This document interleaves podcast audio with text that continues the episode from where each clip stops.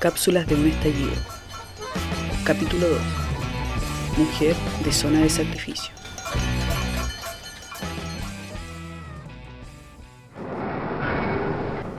El 21 de agosto del 2018, una nube tóxica cubrió la bahía Quintero Chuncaví.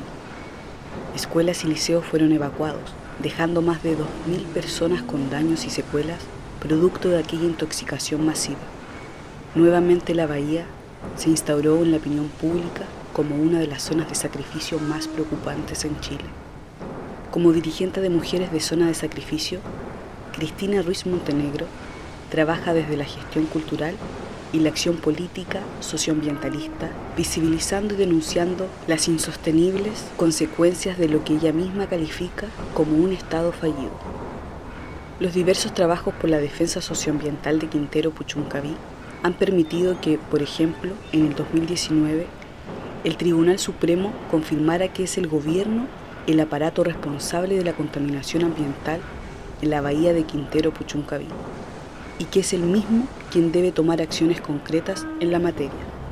Esta situación lleva décadas y Cristina la ha vivido de cerca. Ha sufrido envenenamientos, ha sido vigilada y perseguida por agentes del Estado, tanto en la vía pública como en su vivienda. Durante mucho tiempo tuvo que ser acompañada por funcionarios del Instituto Nacional de Derechos Humanos para resguardar la integridad suya y de su hija. Hoy vive en el desplazamiento forzado que la llevó a dejar su territorio.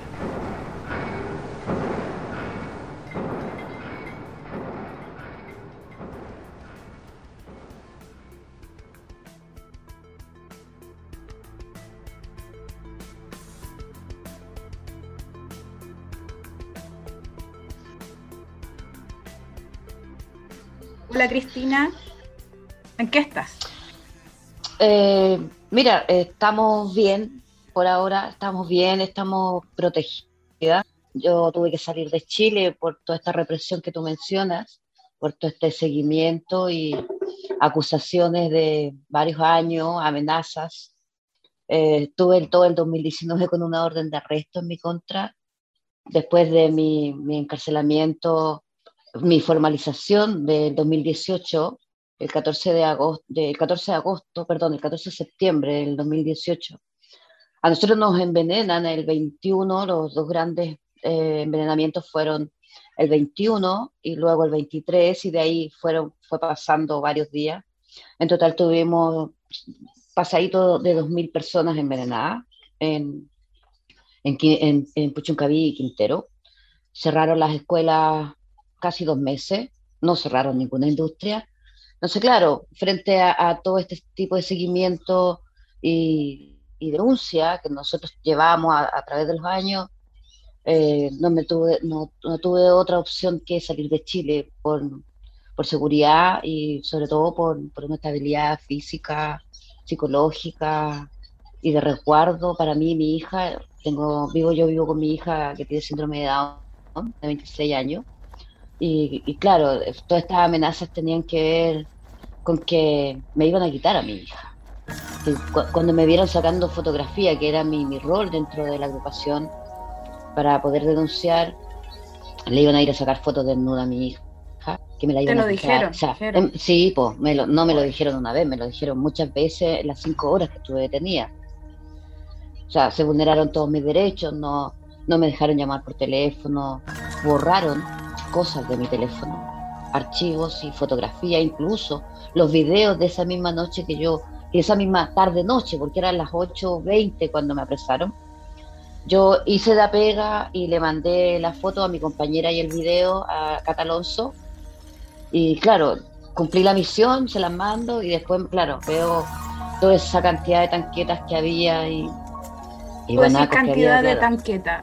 ¿Cuántas tanquetas más o menos? ¿Cuántos pacos? Oh, no sé, habían seis o siete tanquetas fuera de la comisaría de Ventana, más la micro, estaba el container gigante con los caballos. Había mucha, mucha represión porque nosotros sabemos que cada vez que se levanta un territorio y que empieza a ejercer su, su poder de, comunidad, eh, el Estado viene y nos reprime.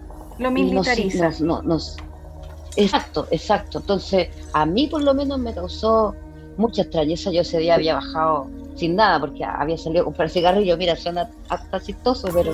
Y claro, en ese intertanto fue, fue cuando se me ocurre ir a sacarle fotos a las tanquetas y eh, haciendo un video para mí, porque yo jamás he hablado los videos, y en ese video particularmente digo y me pregunto a mí misma si acaso estamos en dictadura, porque yo crecí en dictadura y efectivamente eh, lo subsiguiente que pasó me indicó que sí estábamos en dictadura. Era la misma imagen que se estaba repitiendo ahí. exactamente lo mismo en, lo cual yo viví y crecí. ¿Cachai? Entonces, eh, es fuerte igual. Finalmente, yo sin tener idea, el 2019 me dediqué a, visitar muchos territorios y a hacer conversatorios a nivel nacional, representando a mi agrupación. Y resulta que el Instituto Nacional de Derechos Humanos me avisa, así como en septiembre que estoy con una orden de arresto desde enero. O sea, estuve todo el 2019 con orden de arresto. Solo por estar sacando fotos porque me formalizaron. O sea, imagínate, en, el documento sale que, que yo estoy tratando de meter mi teléfono por entre medio de los cuadritos de la, de la protección que tiene la micro de carabineros. Es que de eso no cabe en ninguna parte. Bueno, eh, pasadito de eso también fue que, lo que pasó con Alejandro Castro, que era mi compañero de Quintero. Entonces, claro, ya empecé a ver el dron por ante tu casa, el dron por detrás de tu casa, eh, los autos sin patente, dos, tres autos que se amanecían, empezaban a alumbrar con foco a dos, tres, cuatro de la mañana. Eh, mi vecino salía en la mañana, a las siete de la mañana, a barrer la calle y, y corría escobazo los autos que sabía que no eran de ahí fue, fue demasiado, demasiada presión. Era evidente, era evidente para ti y para todas las personas en tu entorno que tú estabas siendo perseguida. Exacto, exacto. O sea, ya era tanto el descaro que pasaba gente por el lado de nosotros, de nosotras, ponte tú, la cata va saliendo de su casa y toma un vehículo y le, grita que se dejen de huevear, que nos dejemos de huevear porque, eh, porque le van a quemar la casa y luego van a seguir con el resto de las mujeres y, siempre que nos dejemos de huevear, que nos dejemos de huevear. Entonces, es tremendo tener que vivir sin poder caminar tranquila porque no sabía en qué momento te van a subir a un auto. Son, son demasiadas cosas, son demasiadas inseguridades para quedarte en Chile. Es como lo que tú decís, que... que hay dicho en algunas entrevistas, así, si yo aparezco colgada, en una que te hizo la Elineira, dice, si aparezco ahorcada, es un montaje. Claro, es que mira, finalmente cuando uno está en eh, cara visible de lo que hace, finalmente ya no te importa nada. Yo ya publicaba, publicaba directamente voy a Salamanca y no me voy a suicidar. Voy a claro. Mejillones y no me voy a suicidar. O sea, tenéis que ir como haciendo tus redes también de confianza, tener tus cinco contactos para ir mandando tu ubicación durante ocho horas en vivo, ¿cachai? porque no sabía en qué momento te puede pasar algo y esa no es vía para nadie. Sí, pues. Oye, eh, bueno, todo esto, todo esto tiene, esto es, no vamos a decir la consecuencia, pero este es el producto, el producto en Chile de cuando una persona lucha, se agarra una bandera, dice ya, yo voy a luchar por esto, esta weá no puede seguir así, y tu lucha desde Mujeres de Zonas de Sacrificio, ¿cierto? La organización de la cual, en la cual tú trabajas, está ahí dándole la pelea a lo, a lo que es la zona de sacrificio Quintero Puchuncaví. Cuéntanos un poco eh, qué es una zona de sacrificio. ¿Qué, ¿Cuál es el rol de mujeres en zona de sacrificio? Por supuesto, mira, nosotros, nosotros dentro del, del marco de trabajo que tenemos, tenemos catalogadas cinco zonas de sacrificio que son Coronel, Tocopilla, Huasco, Mejillones y Quintero Puchuncaví.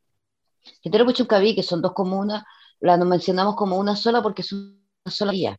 ¿Ya? Pero en cada una de estas zonas tenemos devastación ambiental en su totalidad. Tenemos el aire contaminado, la tierra, el agua, las comunidades, ponderamos, lideramos el cáncer a nivel nacional en estas comunidades, la discapacidad, o sea, son muchos factores los cuales a nosotros nos dicen que son zonas realmente saturadas y que están en sacrificio para que otras personas se enriquezcan y que los recursos más encima ni siquiera queden en nuestro país. Estamos hablando de empresas de afuera, o sea, una zona de sacrificio es aquel, aquel lugar que tiene todo contaminado. Eh, y en ese, en ese mismo sentido, ¿cuál es el impacto ambiental del complejo industrial de ventanas? ¿Cuál es el impacto que ha tenido este complejo en la población de Puchuncaví Quintero? Mira, de ejemplo, yo creo que tú has escuchado hablar de los hombres verdes, partiendo por ellos, que a través de la historia son los primeros trabajadores que llegaron a la empresa, donde no tenían una mascarilla, donde no había ni una medida de seguridad, donde no se hablaba de, de ecología, donde no se hablaba de sustentabilidad, donde no se hablaba ni siquiera de, de medidas de seguridad para, para resguardar la integridad y la salud de este trabajador. De los mismos, claro, trabajadores. En el 1969 ya estaban saliendo las primeras noticias de que los animales estaban muriendo y los abrían y estaban verdes. Imagínate los trabajadores que finalmente fueron exhumados esos cuerpos, los encontraron verdes por dentro y finalmente el fiscal fue y cerró todas las causas. O sea, no hay culpable ni responsable, mucho menos una indemnización para eh, todas estas personas que dieron su vida para un progreso que nunca existió. Porque amparados en el disque con eh, progreso es que llegan a, a, invadir un territorio, a saquearlo, a devastar y al final lo único que producen es muerte, daño y muerte. Oye, desde que pasó esta intoxicación masiva en el 2018, se cerraron algunos colegios, tú me decías, escuelas, pero no se cerró ninguna industria, ninguna fábrica. No, ninguna industria. O sea, Cuéntame fueron, dos comunas, fueron dos comunas que tuvimos que cerrar escuelas, en Quintero y en Puchuncaví. Eh, claro, porque eh, la primera semana ya listo, abrieron las escuelas, otra sarda de chicos envenenados a los hospitales, cerraron otra vez la escuela Realmente los, los, jóvenes se tomaron su propia escuela, no querían soltar la escuela hasta no, no hacer petitorio y que se cumplieran. Finalmente nunca se les cumplió nada. Eh, al, al, contrario de eso, pusieron unos vaporizadores, o sea, que finalmente a los chicos los tenían cinco o seis horas sin comida, sin poder salir a sin poder ir al baño, porque estaban con esto, esta, esta máquina para, para supuestamente limpiarles el aire y, que no se les fueran desmayando. O sea, no, nunca han tomado ninguna acción, nunca.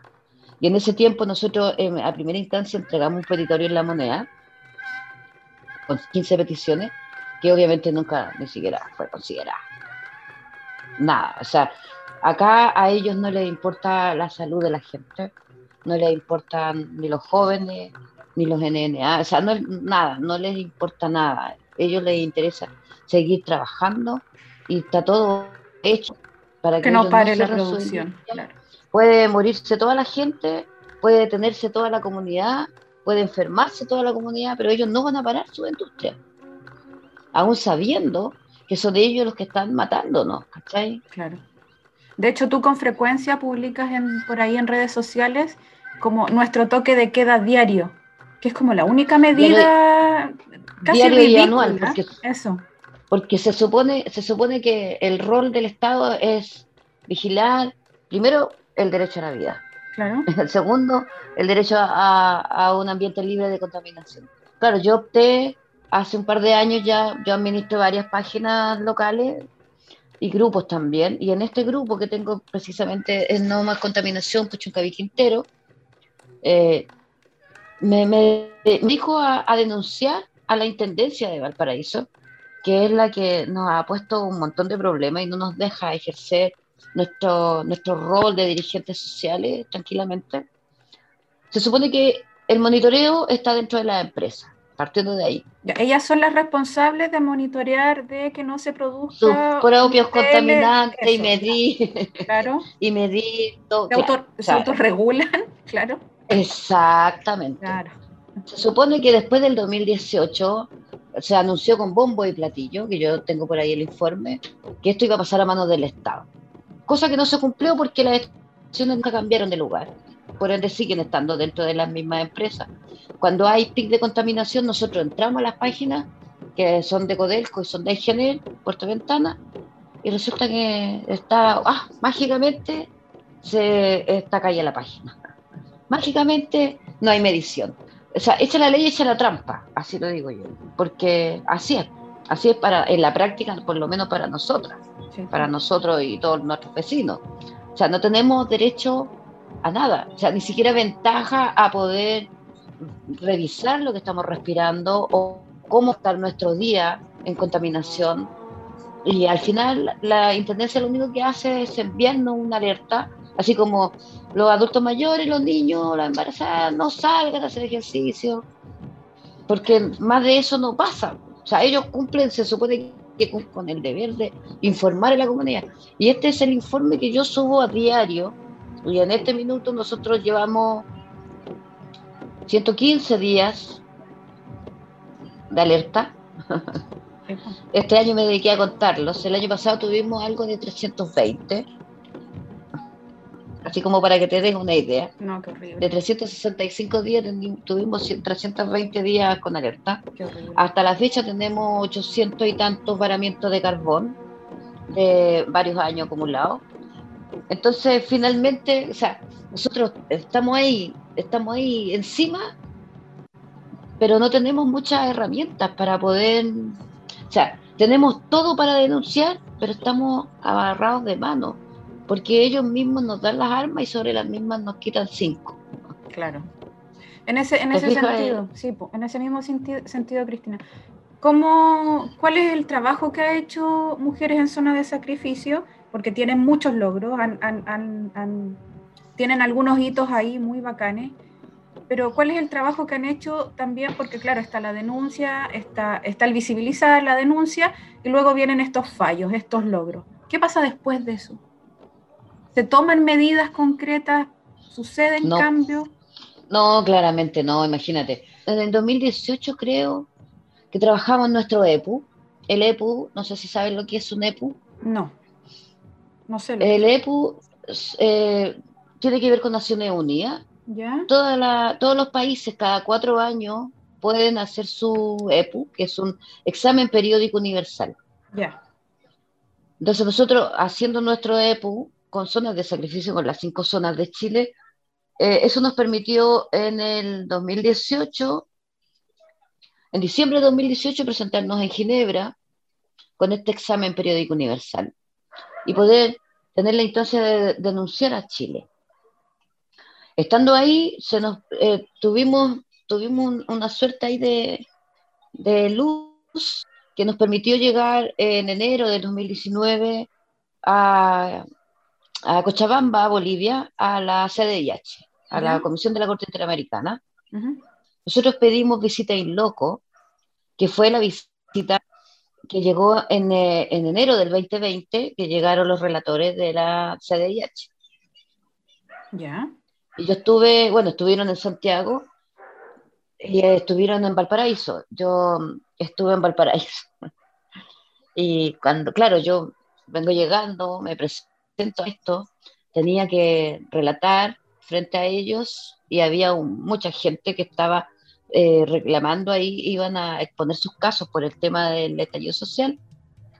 Y me toca, me toca a mí y justo entra una mujer que es de la que nosotros sabemos que es reconocida. Y yo, la verdad, ya a esa altura, sin, sin mucho miedo y sin mucho, mucho que perder, me paré frente a toda la audiencia y pedí que esa mujer se retirara, que yo no iba a decir ninguna palabra hasta que ella no se fuera y me paro, eh, me voy adelante a relatar mi caso y se me revienta la nariz. Así heavy. heavy. Bueno, ya después de eso, eh, toda la persecución fue peor. Fue peor, porque si antes tenía dos autos fuera de mi casa, después tenía cuatro. O sea, se me doblegaron las medidas de seguimiento. Eso pasó en enero y yo ya en febrero, chum, tomé el palo y me vine. La verdad es que el Estado eh, por eso yo siempre hablo de un Estado, aunque a muchas personas no les parezca, yo siempre hablo de Estado fallido y Estado genocida. Porque es lo que estamos viviendo hace muchos años, porque sin importar qué gobierno pase, la, el modus operandi que tienen es el mismo. Reprimir, castigar. O sea, yo te digo, si nosotros hacemos una encuesta en, en nuestras comunas, de cuántas personas han dado multas en tribunales solo por salir a protestar. Personas que no tienen ni siquiera trabajo. O somos castigados, somos recriminados, no nos dan trabajo y más encima tenemos que estarles pagando multas. Yo creo que nadie se ha preocupado de, de esa parte del tema de las multas. Porque, claro, o sea, el tribunal debe ser sumamente rico con todas las multas que le ha tocado, porque cada multa son fácil 100 lucas que tienen que pagar las personas que no tienen, que no hay, porque imagínate, los pescadores no pescan, recogen el carbón de la empresa. No hay nada que pescar si está todo contaminado. O sea, no hay por dónde. Un cabro de 17 años, que yo lo conozco, que es de los míos, imagínate, 150 lucas de multa, ¿dónde? O sea, si es estudiante de la nocturna, no trabaja. ¿Cómo va a ir a pagar esa cantidad de dinero? Pero eh, pero eso pasa para que la gente no, no, salga, no darse la voz. Pero aún así, ustedes ahí están haciendo resistencia, tú estás haciendo resistencia de donde estáis. Cuéntame un poco cómo nace Mujeres en Zona de Sacrificio o alguna de estas otras instancias en las cuales tú participas, cómo es que se organizan y que llegan a... Bueno, mira, nace, nace, de, la, nace de la necesidad de, bueno, nosotros sabemos que donde se agrupan, donde hay agrupaciones socioambientales a nivel nacional, siempre llegan los infiltrados, los operadores políticos, las mismas empresas llegan a, comprarte a la gente, a desarticular.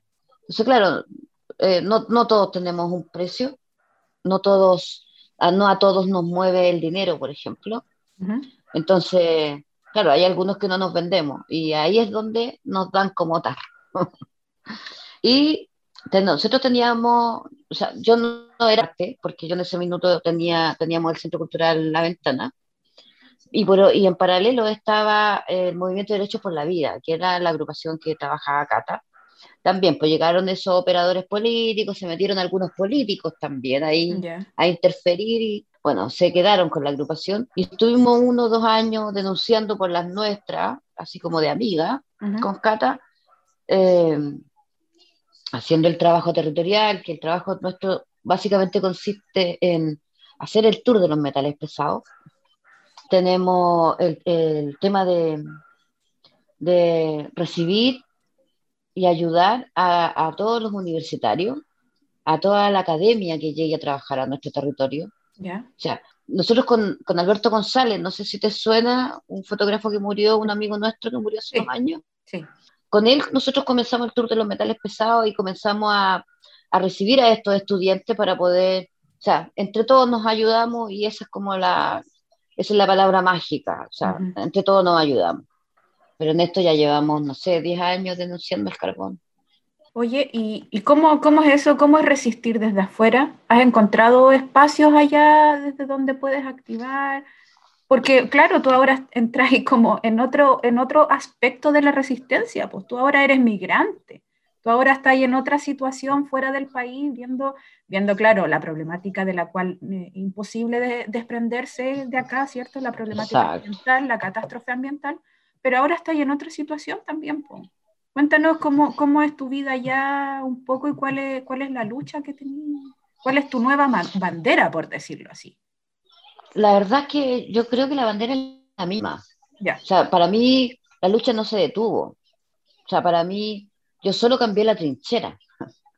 Y estoy a la retaguardia de todos mis compañeros que siguen luchando y resistiendo en cada uno de los territorios por los cuales nosotros mantenemos la lucha. La verdad es que ha sido un poquito difícil, sobre todo por el tema del idioma, porque eh, nunca en mi vida yo jamás pensé en aprender otro idioma menos de, de prepo, porque todavía, ponte tú, hasta para pedir una pizza no la puedo pedir yo porque no sé hablar el idioma. Entonces tengo que ir y con la aplicación y ahí eh, al final ya me comunico con árabes, con persias, con somalíes, con africanos. O sea, ya me estoy comunicando con todo porque ya estoy en, la parte básica del idioma.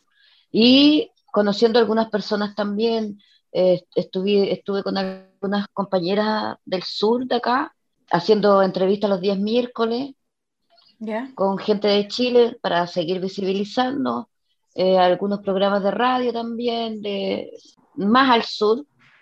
Y ahí a nivel nacional ya conozco a gente, conozco a gente en varias ciudades, así que ahí seguir articulando y seguir trabajando, seguir denunciando, porque para mí, como te digo, la lucha no, no se ha detenido, al contrario, ha sido un momento así como de, de calma, de observación, de aprendizaje, de ejercicio también, porque también de afuera ya empieza a ver otras cosas que de adentro uno no las ve.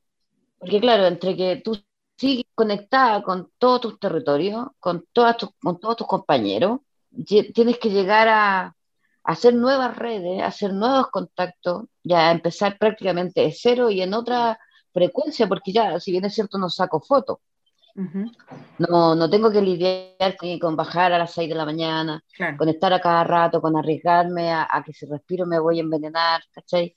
Pero estoy en otra frecuencia donde, pucha, ya, amiga, a ver, hagamos esto, ya, a ver, mira, veamos el norte, ya. Eh, ¿Cuál va a ser nuestra temática esta semana? Ya, saquemos dos del norte, dos del sur y dos del centro, listo. Esta es nuestra entrevista semanal. Claro, te, te llegáis a un país donde te encontráis que hay mucha gente, pero que desconoce la realidad que vivimos nosotros en Chile. Eso, eso. ¿Cuál es tu impresión? ¿Cuál es tu impresión de todos los territorios en conflicto? ¿Cuál es tu impresión de, las, de, lo, de digamos, los chilenos y chilenas que, que, están afuera, pero no sé, pues latinoamericanos también que, que pueden generar redes? La verdad es que lo encuentro, lo encuentro feo. ya Lo encuentro feo porque la mayoría que se les olvidó por qué llegaron acá. Mm. Eh, no tienen tanto contacto, directo con, los territorios en conflicto, entonces se, queda con lo, se quedan con lo primero que ven. las primeras generaciones están ahí como muy cerrados, muy cerrados eh, y muy cuadrados en, su pensar o, en lo que ellos consideran de lo que puede estar pasando hoy día en un territorio. Claro, están desvinculados totalmente. Exacto, y al no tener una fuente directa que, les muestres con, antecedentes fehacientes de lo que está pasando, mm. como que no creen. Y por otro, por otro lado también te van, te van queteando a estas nuevas generaciones de jóvenes que sí saben lo que está pasando, que sí están conectados con los territorios, que los van coartando de su labor de denuncia o de apoyo hacia nuestras comunidades. ¿Quiénes, ¿quiénes son los que coartan? Las personas que llegaron. Mm. Eh, las primeras generaciones, sus papás. por, eso te hablo de, por eso te hablo de primeras generaciones a, estas nuevas generaciones. Yo le brindo el espacio a, los jóvenes de acá, porque los jóvenes son los que la llevan, los jóvenes son los que andan haciendo los murales, los jóvenes son los que están trabajando, que, juntan dinero, que hacen un aporte para, no sé, para el MAPU, o que necesitan juntar dinero y, ahí se ponen a hacer cuestiones y rifa y cosas. Claro, porque el aporte es real.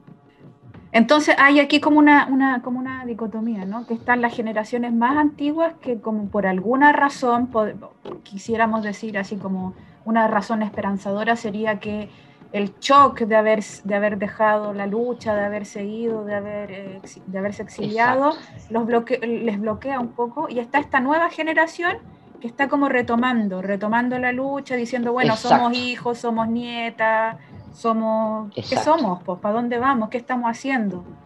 Que, que, entiende su lugar de privilegio también puede ser, ¿o no? Yo creo que ellos lo tienen súper claro. Ya. Lo tienen súper claro y van, van de frente mal. Eh, van de frente mal contra estas primeras generaciones que se niegan a enterarse más o a ver realmente lo que está pasando. Porque estos jóvenes sí saben y sí tienen los contactos, ya sea por sus familias, por sus compañeros de escuela, por, porque han hecho una vida o porque a lo mejor nacieron acá, pero después se fueron a vivir allá y también crearon su crearon sus contactos, ¿cachai? Entonces, bueno, ahí está un poco también mi labor de informar, de entregar información fehaciente, de mostrar eh, la problemática que tenemos en la mayoría de los territorios de Chile porque en todos los territorios hay conflicto, porque el, el modelo neoliberal ha sido uno solo, el extractivismo ha sido uno solo. Claro, opera de distintas formas en distintos lugares, pero... Exacto, pero finalmente uno solo. Oye, Cristina, para ir cerrando un poco esta conversación que ha sido súper entretenida y que podríamos estar todo el día, yo creo, teniéndola, Cuéntame cómo, cómo, cómo ves tu futuro, cómo ves el futuro tuyo con la Millaray, por una parte ustedes, y cómo ves el futuro de la lucha socioambiental también en Chile. Bueno, mira, yo se supone que tengo un poco de esperanza a que nuestro sistema cambie, nuestro modelo cambie, partiendo por, por este tema político que está pasando en este minuto, y creo que podríamos recuperar nuestros bienes comunes y, esa sería como la estrategia y el plan mayor, eh, nacionalizar y recuperar, partiendo de ahí, para recuperar nuestro patrimonio, recuperar nuestros recursos, recuperar nuestra autonomía, recuperar realmente, no sé si se porque yo en realidad voy a cumplir 50 años y nunca he sabido realmente lo que es una democracia. Mm. O sea, para mí sería como dibujarse una democracia que, yo en lo personal no conozco, porque nunca la he vivido. Que me encantaría saber que existen otras leyes, las que no sean las que yo conozco, que fueron hechas en dictadura, y que no sean de dictadura. O sea, mm. me encantaría ver en, un futuro cercano algo que, nada tenga que ver con, con lo que se hizo en dictadura para mí mi para mí mi esperanza es esa. Yo creo que yo creo que ahora sí. Yo creo que ahora sí va a depender mucho o va a depender siempre de nosotros. Con el tema político es un poco complejo porque sabemos cómo operan todos los partidos políticos. Tenemos el deber de apretarlos a ellos para que ellos hagan bien la obra. Esa es. Mm. Nosotros tenemos que estar encima de ellos con la picana ahí, con, lo que sea, para poder ejercer, ir ejerciendo lo que nosotros tanto anhelamos y que realmente se produzca y se, y se forme una, democracia real que yo en realidad no me imagino cómo podría ser porque no la conozco. Eh, Oye, pero el protagonismo hoy día, el protagonismo político lo tienen los y las independientes. Sí, sí, lo tengo claro. Pero ¿O no es así, crees tú? Eh, mira, yo tengo una visión bien personal, no colectiva, muy personal, y la verdad es que tengo mi, eh, desconfianza ahí con los independientes, porque no puedo, la verdad es que con los años que yo tengo, yo me permito desconfiar de todos, de todas y de todos, y de todos. Sí. Porque ha pasado en otros países de Latinoamérica que los independientes son los que finalmente también nos han vendido. Claro. ¿Te fijas? Entonces, claramente no puedo. O sea, yo por ahora sueño. Sueño con un mundo mejor. Sueño con que recuperemos.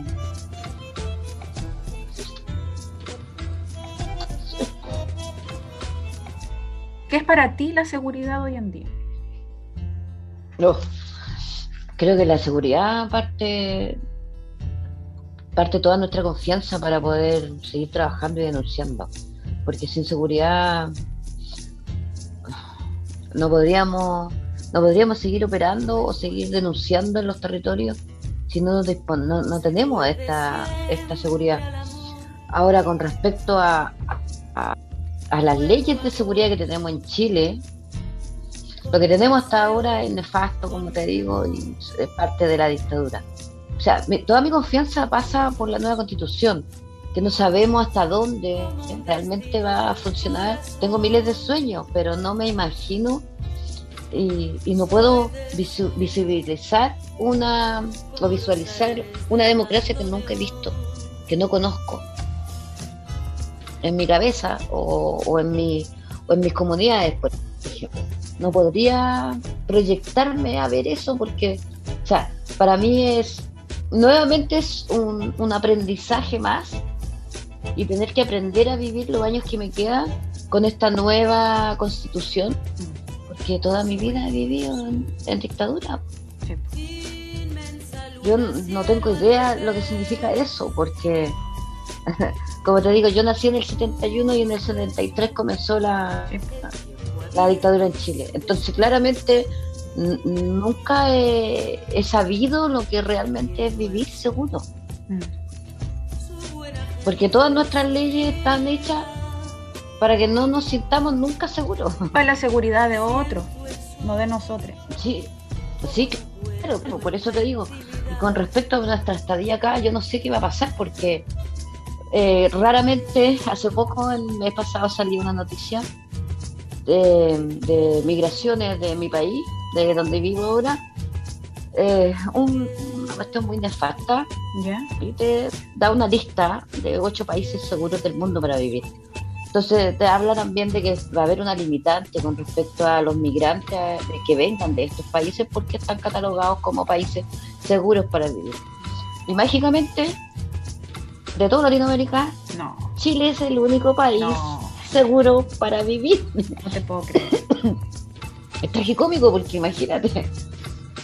O sea, o no saben nada, o no han aprendido nada, o no se han informado nada. O hay una conspiración tan profunda que, que, ya, que ya es ridículo. O sea, es tan evidente o sacaron ese informe solo para que, sabiendo de lo que está pasando en Chile, para que no, para que no vuelva a llegar tanta gente como la que llegó en, esos años. O sea, yo no sé con qué fin, porque imagínate, el único país seguro de toda Latinoamérica es Chile. Llevamos un año y medio y hasta ahora no tenemos ninguna respuesta. Ninguna. Se supone que por el protocolo tendríamos que en seis meses haber tenido una respuesta pero no contábamos que en el caso de Millaray, al ser ella una persona con discapacidad, ella llegando al país, hay, eh, una suerte, no sé si de, discriminación, pero ella no tiene derecho a un abogado, ella tiene derecho a un goodman. Ya. Que es alguien que vela por su por sus derechos, es como... Exacto. Exacto, un hombre de bien que está para velar por los intereses y que todo el proceso migratorio de ella se lleve limpio. Sea transparente. Entonces, claro, en este, en este proceso, imagínate, yo recién en marzo, en marzo de este año, me avisa el tribunal de la región que ya está declarada la Guzmán de ella, ya está. Ya. Pero a la Guzmán, hasta el viernes de esta semana, no le ha llegado la luz verde todavía para poder interceder en su caso. Ya. Porque finalmente ella no, ella no, ella no necesita asilo político, la que necesita asilo político soy claro, Ella, ella lo que necesita es refugio humanitario. Son dos, son dos factores de asilo. Entonces, mira, en esta espera ya llevamos un año y medio y, yo no sé qué va a pasar, porque en protocolo son tres negativas que tendrían que darnos. Después de esas tres negativas, yo me estaría yendo a Chile. Ay, Cristina, bueno, darte las gracias agradecerte la, disposición para hablar estos temas que son súper sensibles, ¿cierto? desde un punto de vista político, sociopolítico, pero también desde, desde nuestros sentires, ¿ya? Todo esto es fuerte y bueno, agradecer que te hayas abierto con nosotros en la equipa y ahora yo quiero dejarte el espacio para que tú eh, si algo que te faltó mencionar o algo que tú quieras decir antes de despedirnos, este, este es el momento. Bueno, la verdad es que yo creo que la, lucha continúa, hay que seguir dándole con todo, arriba los que luchan y tenemos, tenemos una gran tarea todavía para mí o para nosotros y nosotras y nosotros. Eh, nada, nada ha cambiado.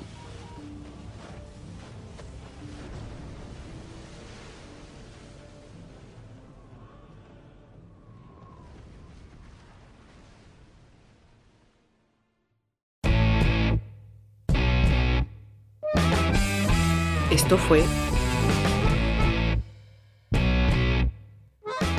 una presentación de multitudesperiféricas.cl, una revista de la disidencia sexual.